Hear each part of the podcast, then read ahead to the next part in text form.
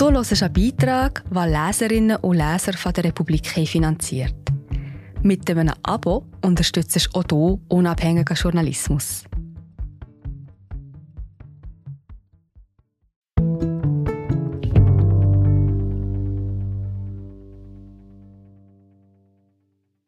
Kopenhagen, London, Sydney, New York.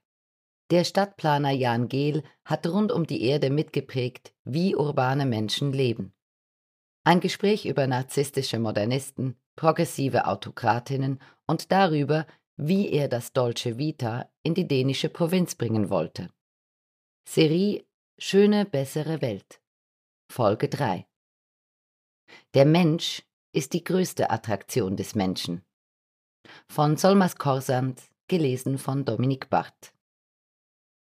Furchtbar findet Jan Gehl den Ort, den er für das Treffen in seiner Heimatstadt Kopenhagen gewählt hat. Hoch oben im Café des Dachgeschosses des dänischen Architekturzentrums Blocks, gleich an der Uferkante des innerstädtischen Hafens, zwischen Stadtzentrum und Christianshaven. Früher war auf diesem Platz eine Brauerei, später ein riesiger Parkplatz und seit 2018 türmen sich hier nun die versetzt aufeinander gestapelten Glaskuben des niederländischen Architekten Rem Koolhaas.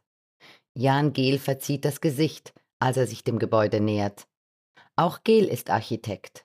Und er ist Stadtplaner, der vielleicht einflussreichste der Welt. Seit 50 Jahren forscht er zu Städten. Er hat zahlreiche Bücher veröffentlicht und berät mit seiner Firma Gehl Architects Bürgermeisterinnen von Bogotá und New York über Zürich und Moskau bis nach Peking und Sydney. Sie alle wollen von dem 85-Jährigen wissen, wie sie ihre Städte besser machen können, so dass auch sie eines Tages, wie Kopenhagen, ganz oben in den internationalen Rankings stehen. Doch bevor Gehl im Gespräch auf diese Frage eingeht, gibt er noch eine praxisnahe Lektion darin, wie schief Architektur laufen kann. Stufe für Stufe. Frage. Sie scheinen diesen Ort nicht sonderlich zu mögen, Herr Gehl. Antwort. Wir hatten so viele Vorschläge für dieses Gebäude gehabt, aber die Architekten vom Rehm Kohlhaas Büro haben sie alle unter den Tisch gekehrt. Schauen Sie sich das nur an. Sie müssen 46 Stufen von der Straße hinunter zum Eingang des Zentrums steigen, um herauszufinden, ob es überhaupt offen hat. Wenn nicht, müssen Sie die 46 Stufen wieder rauf. Das macht doch keiner. Aber die Architekten wollen, dass Sie das Gebäude erfahren. Sie zwingen Sie, es zu erfahren. Ich konnte Sie zumindest überzeugen, beim Eingang eine Rolltreppe zu bauen und die kleine Brücke da draußen. Frage. Die kleine Brücke? Antwort. Die Lille Langebro, die kleine Langbrücke gleich am Hafen. Sie wollten sie ursprünglich nach mir benennen, Janbrücke. Sie müssen wissen, dass dieser Ort hier eine Sackgasse in Kopenhagen war. Die große Hauptstraße Westerwolgade, die ins Stadtzentrum führt, hat hier beim Hafen geendet.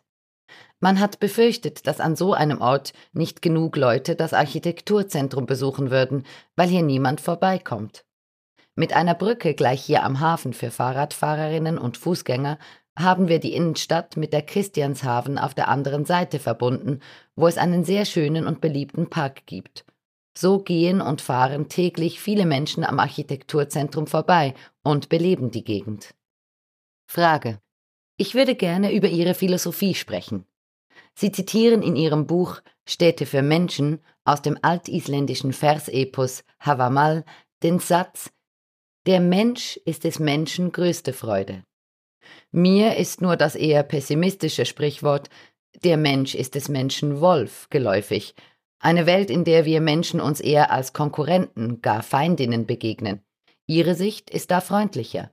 Hat unsere Perspektive aufeinander einen Effekt, wie wir unsere Städte planen? Antwort Meine Perspektive stammt von meiner Mutter, sagt meine Tochter. Die Neugier und die Warmherzigkeit, das haben wir alle von Oma, sagt sie immer. Was die Stadtplanung angeht, ich habe sehr früh in meinen Studien herausgefunden, dass die größte Attraktion des Menschen andere Menschen sind. Auf einem Platz suchen wir uns immer die Bänke aus, von denen aus wir auf andere Menschen sehen können. Die Bänke, die auf Blumenbeete gerichtet sind, sind zwar schön, aber werden nicht genutzt. Der Mensch braucht Action. Dort, wo Action ist, kann er stundenlang Zeit verbringen, wie bei einem Tennismatch. Jeder Moment und jede Sekunde ist anders als die vorherige. Ständig passiert etwas, lustige Leute gehen vorbei, Kinder schreien irgendwo, Paare küssen sich. Frage. Wir können uns also besser riechen, als wir uns in diversen Echokammern weismachen wollen? Antwort. Natürlich. Am Ende des Tages sind wir alle Homo sapiens, nur hat man früher eben auch danach gebaut. Frage. Wir sind gerade wieder da. Ich bin Marie José, Wissenschaftsjournalistin bei der Republik. Und ich tue dich hier kurz stören. Mir gefällt bei der Republik, dass sie vertiefen. Es sind mehrheitliche Geschichten, die auf Hintergrund eingehen. Für das Lesen oder Hören, beim Joggen, beim Kochen oder wie man noch einen langen Tag vor dem Computer einfach möchte die Augen zutun. Wir sind werbefrei und nur von unseren Leserinnen und Lesern finanziert. Unter republik.ch slash hallo kannst du auch hier ein Abo lösen. So, und das war es auch schon mit der Störung.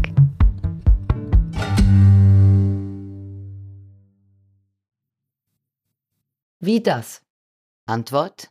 Früher wurden Städte für Menschen gebaut. Zwei Elemente waren dabei entscheidend. Plätze und Straßen. Sie waren auf das menschliche Maß abgestimmt, die Straßen für die Füße und die Plätze für die Augen. Dann kamen in den 1960ern die Modernisten und sagten, wir haben nicht länger den Homo sapiens, wir haben eine neue Kreatur, den modernen Menschen.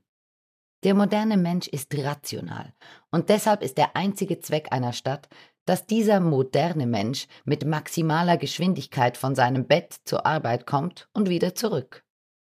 Sie definierten die Stadt als Maschine, deren einzige Aufgabe es ist, effizient zu sein. Die Architektur, die damit einherging, war glatt und ohne Details. Sie bestand nur aus Beton. Der moderne Mensch sollte nicht abgelenkt und nicht inspiriert werden auf seinem Weg zur Arbeit. Natürlich war dieser modernistische Blick sehr unmenschlich und unfreundlich. Frage. Was wäre denn menschlicher? Antwort. Ich muss noch etwas ergänzen. Mit dem Modernismus hat sich auch der Fokus geändert. Weg vom Raum hin zum Bauobjekt. Alles zwischen den Objekten war für die Modernisten nur ein überflüssiger Rest und für die Motoristinnen der perfekte Raum, um die Autos zu parken. Das ist die effizienteste Methode, das Leben in einer Stadt zu killen. Aber den Architekten war das egal. Sie hat dieser Fokus sehr glücklich gemacht, weil sie jetzt miteinander darum konkurrieren konnten, wer das lustigste Gebäude entwerfen kann. Schauen Sie sich Dubai an. Sie werden sich an keinen einzigen Platz erinnern, weil es keine Plätze gibt, nur lustige Gebäude. Das mögen Architekten, weil sich Gebäude kontrollieren lassen, Plätze nicht. Frage. Aber die Plätze sind der Schlüssel für eine gelungene, eine humane Stadtplanung? Antwort die Plätze und die Straßen, der öffentliche Raum, all das, was sich zwischen den Gebäuden abspielt und was die Modernisten nur als Überbleibsel sehen, ist wichtig. Wenn die Menschen den öffentlichen Raum nutzen, fördert das den sozialen Zusammenhalt. Das Leben, das sich hier abspielt, ist entscheidend für die soziale Gesundheit einer Gesellschaft. Frage. Lässt sich eine Stadt so gestalten, dass wir einander empathischer, ja vielleicht zivilisierter begegnen? Antwort absolut. Wenn Sie eine Stadt bauen, die nur aus glatten Fassaden und Betonblöcken besteht, wo es viel Lärm in den Erdgeschosszonen gibt und wo Sie als einziges daran denken können, so schnell wie möglich nach Hause zu kommen, dann fördern Sie keine Empathie. Wenn Sie hingegen Plätze bauen, auf denen man gerne spazieren geht, wo schöne Bäume und Gebäude mit vielen Details in der Fassade stehen, wo Menschen die Möglichkeit haben, vor ihren Häusern selbst Blumen zu pflanzen, wo es Bänke gibt, auf denen sie sitzen können, wo sie jeden Tag die Tür eines Nachbarn passieren, dann wird schon Empathie gefördert. Sie werden mit der Zeit wissen, wer da wohnt, wer mit wem verheiratet ist, wessen Kinder da herumtollen. Sie werden diese Menschen nicht lieben, aber ein Gefühl dafür bekommen, wer um sie herum lebt. Und das gibt ihnen wiederum ein Gefühl von Zugehörigkeit, was ganz anders ist, als wenn sie in einer Jacques Tati-Welt leben. Frage. Was hat der französische Filmemacher damit zu tun? Antwort. Kennen Sie seinen Film Mon Oncle? Ich bin absolut überzeugt davon, und wir haben auch die Daten dazu gesammelt, wenn man eine Mon Oncle Stadt macht, mit all den Straßen und Plätzen, haben die Bewohnerinnen eine menschenfreundlichere Perspektive auf die Welt, als wenn man eine verglaste und modernistische Betonwelt baut. Und das ist genau, woran ich seit 50 Jahren arbeite. Ich erhebe meine Stimme gegen diesen technokratischen Zugang zur Stadtplanung. Frage.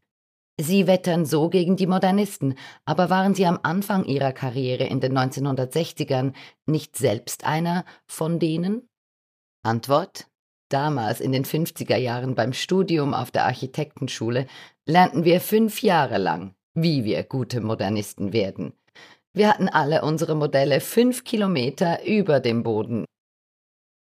Gel nimmt den Teller mit dem angebissenen Croissant, das Glas mit dem Kaffee Latte, die Tasse mit dem Cappuccino und die Wasserkaraffe, arrangiert das Geschirr auf dem Tisch und blickt habichtartig darüber.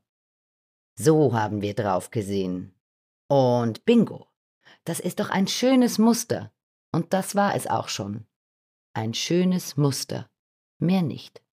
Solange es vom Flugzeug aus gut aussah, war es eine gute Stadt. Frage. Die Burchett-Perspektive, wie Sie es nennen. Antwort. Ich kam aus der Universität raus und sollte all diese tollen modernistischen Gebäude bauen und schön viel Platz machen für die Autos. Dann habe ich meine Frau geheiratet, eine Psychologin. Ihre Freunde, die Psychologen, und meine Freunde, die Architekten, äh, wir hatten zu Hause wilde Diskussionen geführt. Die Psychologen warfen uns Architekten immer vor, warum interessiert ihr euch nicht für den Menschen? Warum lernt ihr nichts über den Menschen?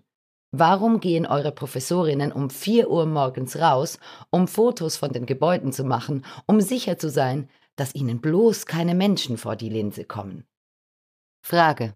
Das war der Start ihrer Bekehrung. Antwort. Das und ein Auftrag, den das Architekturbüro bekommen hat, in dem ich Anfang der 60er in Kopenhagen gearbeitet habe. Damals hatten wir einen Kunden, ein frommer Christ, der ein großes Grundstück besaß. Er wollte dort Wohnhäuser errichten, die gut sind für Menschen, wie er sagte. Nicht den üblichen Scheiß, den ihr Architekten so baut. Also keine Plattenbauten oder Einfamilienhäuser. Wir antworteten, alles, was Architekten tun, ist gut für die Menschen. Aber sein Auftrag löste Panik bei uns aus. Ich rannte zu meiner Frau und fragte, was ist gut für Menschen? Frage. Und Ihre Antwort? Antwort.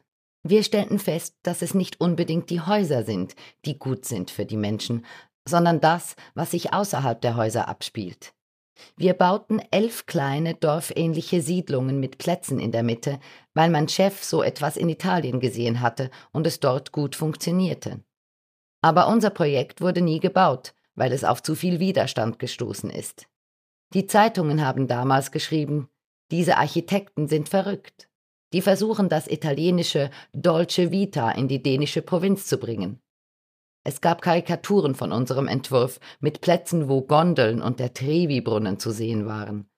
Der Auftraggeber hat zwar versucht, unser Projekt umzusetzen, aber er fand keine Entwickler, weil alle Angst hatten, dass die Dänen nie so leben würden und dass sich so etwas nie verkaufen ließe. Frage. Da drängt sich fast eine kulturalistische Interpretation ihrer Anekdote auf. Im Süden die lebensbejahenden Italienerinnen mit ihrem Dolce Vita, die das Leben zu genießen wissen, im Norden die distanzierten Däninnen mit ihrem Spießerleben. Ist da etwas Wahres dran? Antwort Nein, wir sind die gleichen sozialen Tiere, überall auf der Welt. Wenn es warm ist und die Sonne scheint, beobachten wir überall das gleiche Verhalten, egal ob in Grönland oder in Südafrika. Die Menschen gehen raus und genießen die Sonne. Der einzige Unterschied besteht darin, dass die im Süden mehr Zeit dafür haben und wir in Skandinavien exakt das gleiche in viel kürzeren Perioden machen. Wir haben zwei Jahreszeiten, eine gute und die andere, während der wir auf die gute warten. Und wir versuchen mit allen Mitteln, die gute zu verlängern und das meiste aus ihr herauszuholen. Wie das geht, zeigt Gel auf einem Spaziergang. Die Sonne scheint, Ideal, um das dänische Dolce Vita auf der Westerwolgade aufzuspüren. Sehen Sie, um wie viel breiter der Gehweg auf der Sonnenseite ist als auf der Schattenseite? schärft er den Blick. Alles Absicht. In der Sonne wird zu Fuß gegangen, stellen Cafés ihre Tische heraus, sonnen sich Männer und Frauen. Auf der Schattenseite parkieren die Velos. Und in der Mitte, fast unmerklich, fahren in einer Spur die Autos. Gel lenkt den Blick auch auf den Boden. Wer eine Stadt inklusiver machen will, muss auf den Belag achten. Etwa auf ein durchgängiges Bindenleitsystem und auf Granitflächen, die das so liebgewonnene, aber unpraktische Kopfsteinpflaster durchbrechen, so dass man auch mit Kinderwagen, Rollstuhl oder Stöckelschuhen die Straße gut benutzen kann. Immer wieder dreht sich Gel zur Fotografin um, um sie auf Dänisch zu fragen, ob sie sich noch daran erinnere, was auf jedem dieser kleinen Plätze mit ihren Bäumen und Cafés bis vor einigen Jahren noch zu sehen war. Parkplätze. Überall nur Parkplätze. Frage. Wie haben Sie die Autos aus der Stadt gekriegt? Antwort. Mit unserer Forschung. Wir waren Pioniere in der Erforschung des Stadtlebens und Kopenhagen war eine der ersten Städte auf der Welt, die Daten sammelte, wie sich das Leben in den Städten abspielt. Andere Städte haben damals nur Verkehrsdaten gesammelt, wie viele Straßen, Kreuzungen, Ampeln es gibt und nicht, wie der Mensch die Stadt nutzt. Das haben wir erledigt. Kopenhagen war unser Labor. Die Politiker und die Stadtverwaltung waren interessiert an unseren Ergebnissen. Das ist der Vorteil, wenn Sie in einem kleinen Land leben, wo jeder jeden kennt. Die Kommunikationswege sind kürzer und unkomplizierter. Mit unserer Forschung konnten wir beweisen, dass die große Mehrheit der Menschen hier Fußgängerinnen sind. Wieso sollten sie nicht mehr Platz bekommen als die wenigen, die ein Auto benutzen? Frage. So einfach? Antwort. What you count, you care for, sagen die Amerikaner. So haben wir auch den damaligen New Yorker Bürgermeister Michael Bloomberg überzeugt, den Times Square autofrei zu machen. Mit Daten. Wir haben ihm erklärt, dass der Times Square fast ausschließlich von Fußgängern benutzt wird, aber der Platz zu 90 Prozent für Autos bestimmt ist. Der Verkehr in einer Stadt ist etwas Willkürliches. Er hängt davon ab, wie viele Straßen es gibt. Mehr Straßen gleich mehr Verkehr. Weniger Straßen gleich weniger Verkehr. Die Leute glauben immer, Straßen seien Gott gegeben und können nicht verändert werden. Aber aus der Forschung wissen wir, es geht. Jede Stadt bekommt das, wozu sie die Leute einlädt. Wenn sie Straßen bauen, werden die Leute dazu eingeladen, Autos zu kaufen und diese so viel wie möglich zu nutzen. Wenn sie Fahrradwege bauen, so wie wir es in Kopenhagen gemacht haben, werden die Menschen Fahrrad fahren. Wenn sie Gehwege bauen, und diese aufregend gestalten, sodass die Distanzen nicht so lange wirken, werden die Leute mehr zu Fuß gehen, womit sie sich auch mehr bewegen und sie die Gesundheitsprobleme einer sitzenden Gesellschaft besser und billiger in den Griff kriegen. Frage. Sie haben Städte auf der ganzen Welt beraten, von Almaty in Kasachstan über Muscat in Oman bis hin zu Melbourne in Australien. Unterscheiden sich Autokratien von Demokratien in ihren Wünschen für ihre Städte? Antwort Sie unterscheiden sich in der Herangehensweise. Die schlimmste Erfahrung hatten wir in London, wo wir einen fantastischen Plan ausgearbeitet hatten, aber der Bürgermeister über absolut keine Macht verfügte, ihn umzusetzen. Anders war das in Moskau. Dort ist die Zusage des Bürgermeisters nicht der Beginn einer Diskussion, sondern ihr Ende. Ich habe noch nie so schnelle Fortschritte in einer Stadt erlebt wie in Moskau.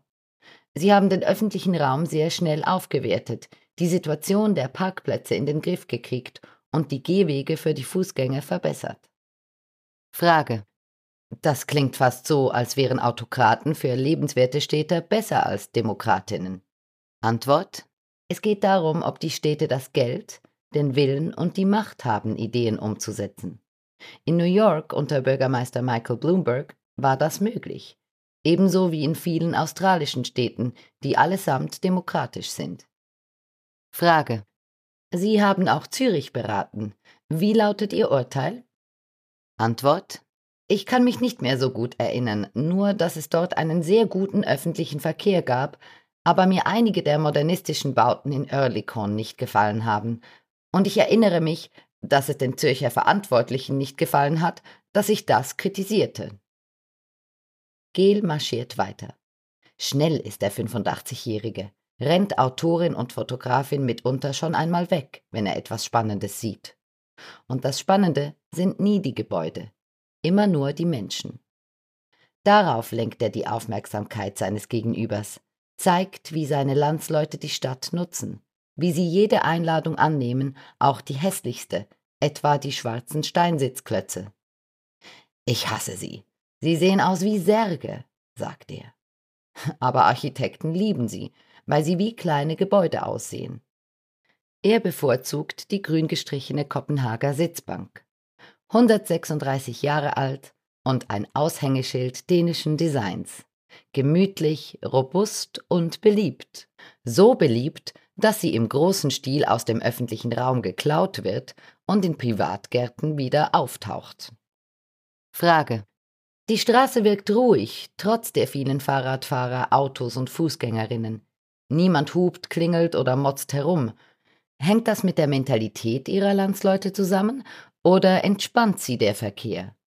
Antwort Letzteres. Daran gibt es keinen Zweifel. Je mehr Menschen zu Fuß gehen und Fahrrad fahren, umso beruhigender ist das für die anderen. Die Tatsache, dass diesem langsamen Verkehr so viel Platz eingeräumt wird und den Autos so wenig, beruhigt die Szenerie. Es macht die Straße zu einer langsamen Straße und nicht zu einer Mini-Autobahn. Frage. Ist das ein Indikator für eine lebenswerte Stadt? Antwort. Wenn in einer Stadt viele Kinder und viele alte Menschen auf der Straße zu sehen sind, ist das ein Zeichen für eine hohe Lebensqualität. Darauf hat mich eine Vietnamesin in der dänischen Botschaft in Hanoi gebracht, als ich dort vor einigen Jahren mein Buch vorgestellt habe. Sie war gerade aus Kopenhagen zurückgekehrt und wollte von mir wissen, wie es zu diesem Babyboom bei uns gekommen sei. Ich dachte mir nur, wir haben doch gar keinen Babyboom, im Gegenteil. Aber dann habe ich gemerkt, was sie bei uns gesehen hat. Es waren die vielen Kinder auf der Straße und auf den Fahrrädern. Jede dritte Familie hat hier ein Cargo-Bike, ein Lastenrad. Wenn die Kinder fünf Jahre alt sind, fahren sie mit den Eltern mit. Und mit zwölf Jahren fahren sie schon alleine durch die Straßen, weil es Fahrradwege gibt, die auch so sicher sind, dass Kinder sie benutzen können. Das bedeutet zudem Mobilität und Unabhängigkeit für die Kinder, die nicht dauernd chauffiert werden müssen. Frage. Wie wichtig ist der Indikator Durchmischung in einer Stadt, um sie lebenswert zu machen? Antwort. Sie müssen sehr darauf achten, dass die Gentrifizierung nicht Oberhand gewinnt und dass überall eine große Zahl an bezahlbaren Wohnungen zur Verfügung steht. Nur so schafft man eine robuste und sozial nachhaltige Stadt aber das ist kompliziert. Frage. Und wie macht man das? Äh, wie verhindern Sie Segregation? Antwort. Das Effektivste ist billiger Wohnraum in jedem Bezirk. Aber mit dem Wohlstand passiert die Segregation. Wenn du mehr Geld hast, ist das Erste, was du tust, zu versuchen, aus den dicht besiedelten Vierteln auszuziehen und dir irgendwo dein Schloss zu bauen. Wir konnten nachweisen, dass in reichen Gegenden immer weniger öffentliches Leben zu finden ist als in Gegenden, in denen arme Menschen leben. Wenn Menschen Geld haben, können sie die Leute zu sich einladen und den Cocktail auf ihrem Balkon trinken. Sie müssen nicht runterkommen und sich unters Volk mischen. Frage. Wie kann man sie dazu bringen, sich doch wieder unter das gemeine Volk zu mischen? Antwort. Indem man ihnen wundervolle Plätze anbietet. Frage. Aber wie muss so ein Platz beschaffen sein, damit sich die reiche Cocktail-Lady dort neben einen Punk oder gar Obdachlosen setzt? Antwort: Vielleicht sitzen sie nicht nebeneinander, aber sie nutzen zumindest den gleichen Ort, wenn sie den Platz attraktiv genug gestalten. Es muss etwas passieren, etwas los sein, Musik etwa, etwas Interessantes eben. Interessant genug, dass sie die reiche Dame dazu bringen, ihren Balkon zu verlassen. Wir kommen zum Ende unseres Spaziergangs, wandern über den Israelsplatz, wo Kinder und Teenager auf den Sportplätzen spielen, während Erwachsene in der Sonne Dosenbier trinken und teure Häppchen aus den beiden Markthallen auf der gegenüberliegenden Straße verdrücken. Im Juli sollen genau auf dieser Straße die Veloprofis der Tour de France durchfahren.